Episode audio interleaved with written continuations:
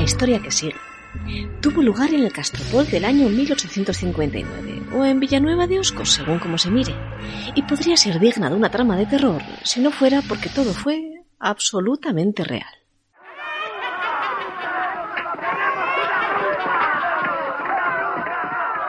Aquello fue cuando todo el mundo, también aquí en Asturias, creía en las brujas, aunque las autoridades hiciera ya mucho tiempo que hubieran censurado la superchería y el castigo desmedido a su práctica.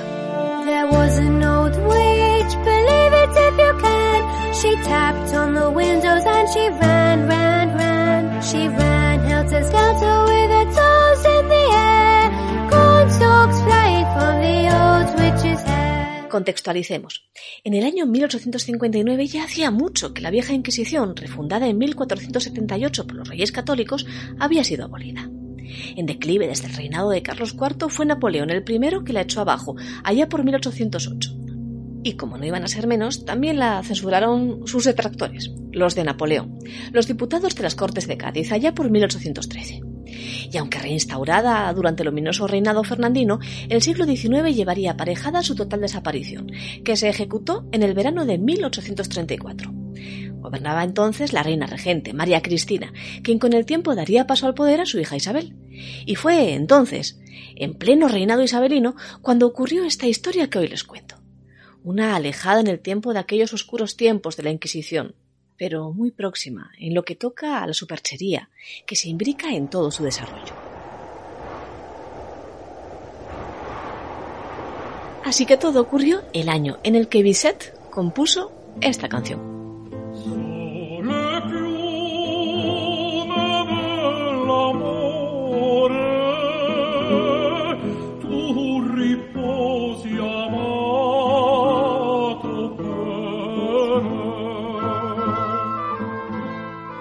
Concretamente, ocurrió en Asturias, en Villanueva, para mayor abundamiento.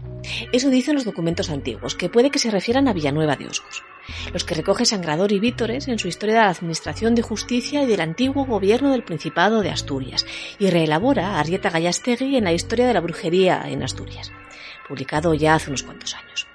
Porque aquel año, dicen, la familia compuesta por Miguel Villabre y por Josefa Rodríguez, próspero matrimonio que criara un par de hijos, Juan y José, fuertes y bien formados, se obsesionó hasta límites insospechados. Decían que Josefa padecía ataques de histeria, de angustia, a veces casi de locura un síntoma, claro, según se creía de los decires de la superchería imperante aún en el Reino de España, por más que ya la denunciara Goya muchas décadas atrás, de haber sido hechizada por una bruja, probablemente, que alguna cuita tendría con Josefa. Y a las hechicerías, desencantamientos o exorcismos. Los Villabre acudieron a José María Alonso Treyes, el párroco del lugar, para que procediera a ejecutarlos, a exorcizar a aquella mujer. Pero este resultó ser un religioso ilustrado y descreído de la superchería popular. Alonso Treyes no creía en los exorcismos, ni en las brujas. No es que él fuera un cura particularmente especial, porque aquel tema, el de la brujería, había sido controvertido ya desde los inicios mismos de la Inquisición. Muchos religiosos juzgaban que no podía juzgarse ese tipo de práctica por parte de un tribunal que en todo caso dirimía acerca de asuntos de fe, aunque esa práctica fuera censurable por todo lo demás. Asuntos de fe, y no de superchería sobremanera después del multitudinario juicio, famoso por la ausencia de garantías que reinó en él y las irregularidades con las que se rodeó de las brujas de Zugarramurdi en 1610. Después de aquello, la Inquisición española había dejado de prestar mucha atención a las mujeres acusadas de hechicería o de prácticas de brujería. Cuanto más en aquella Asturias de 1859. Alonso Trilli se negó en rotundo ni exorcismos, ni censuras a mujeres que acusadas de brujas pagaran por la mala salud de Josefa Rodríguez. Y a los Villabre, la respuesta del religioso, pues, no les gustó excesivamente. No, el consejo de Alonso Treyes no iba por donde querían escuchar los Villabre. El párroco de Villanueva aconsejó a la familia asistir a un médico, pero ni con esas cesaron los rumores ni la insistencia familiar en que Josefa había sido embrujada. Incluso decían que cuando ésta en uno de sus ataques sufrió en trance de agonía, todos los vecinos se arremolinaron en torno a la casa familiar de los Villabre, para espanto del sacerdote.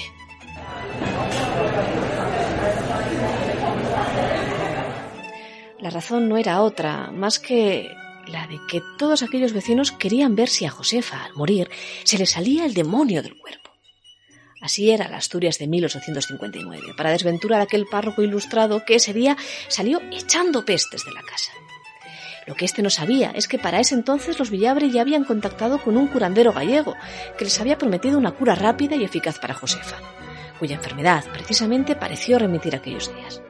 No llegó a morirse, pero solo podría seguir viviendo, decía el hechicero, si conseguía dar con la mujer, porque, claro, siempre eran mujeres, la mujer que le había encantado. Y Juana García, una vecina de los Villabre, cumplía todos los requisitos. Anciana, solitaria, huraña e independiente. Vamos, como todas las brujas.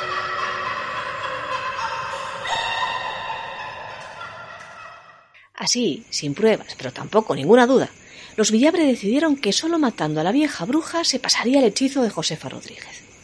Y el 17 de julio de 1859, Juan y José, los hijos de la supuesta hechizada, llevaron a cabo su plan.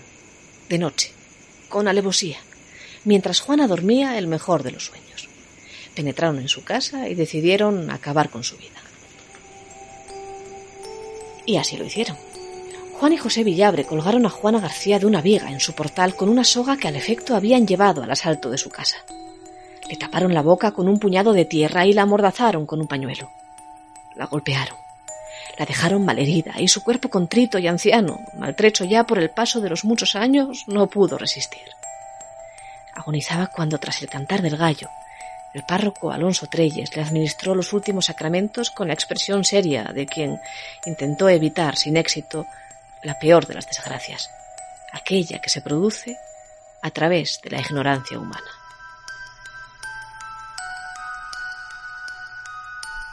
Juana García fue una víctima.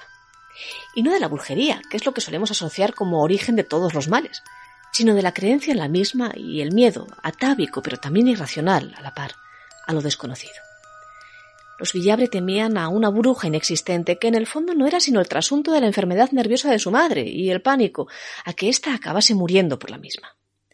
Dispuestos a hacer lo que hiciera falta por salvar su vida, menos a seguir los consejos de la ciencia, de los médicos, optaron por el camino que otorgaba las respuestas más fáciles, más rápidas.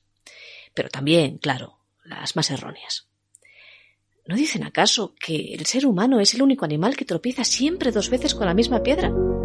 En la de la superchería, en la de la superstición, en efecto, llevamos tropezando mucho tiempo, muchos siglos, muchas veces, y dejando atrás, desgraciadamente, a muchas víctimas.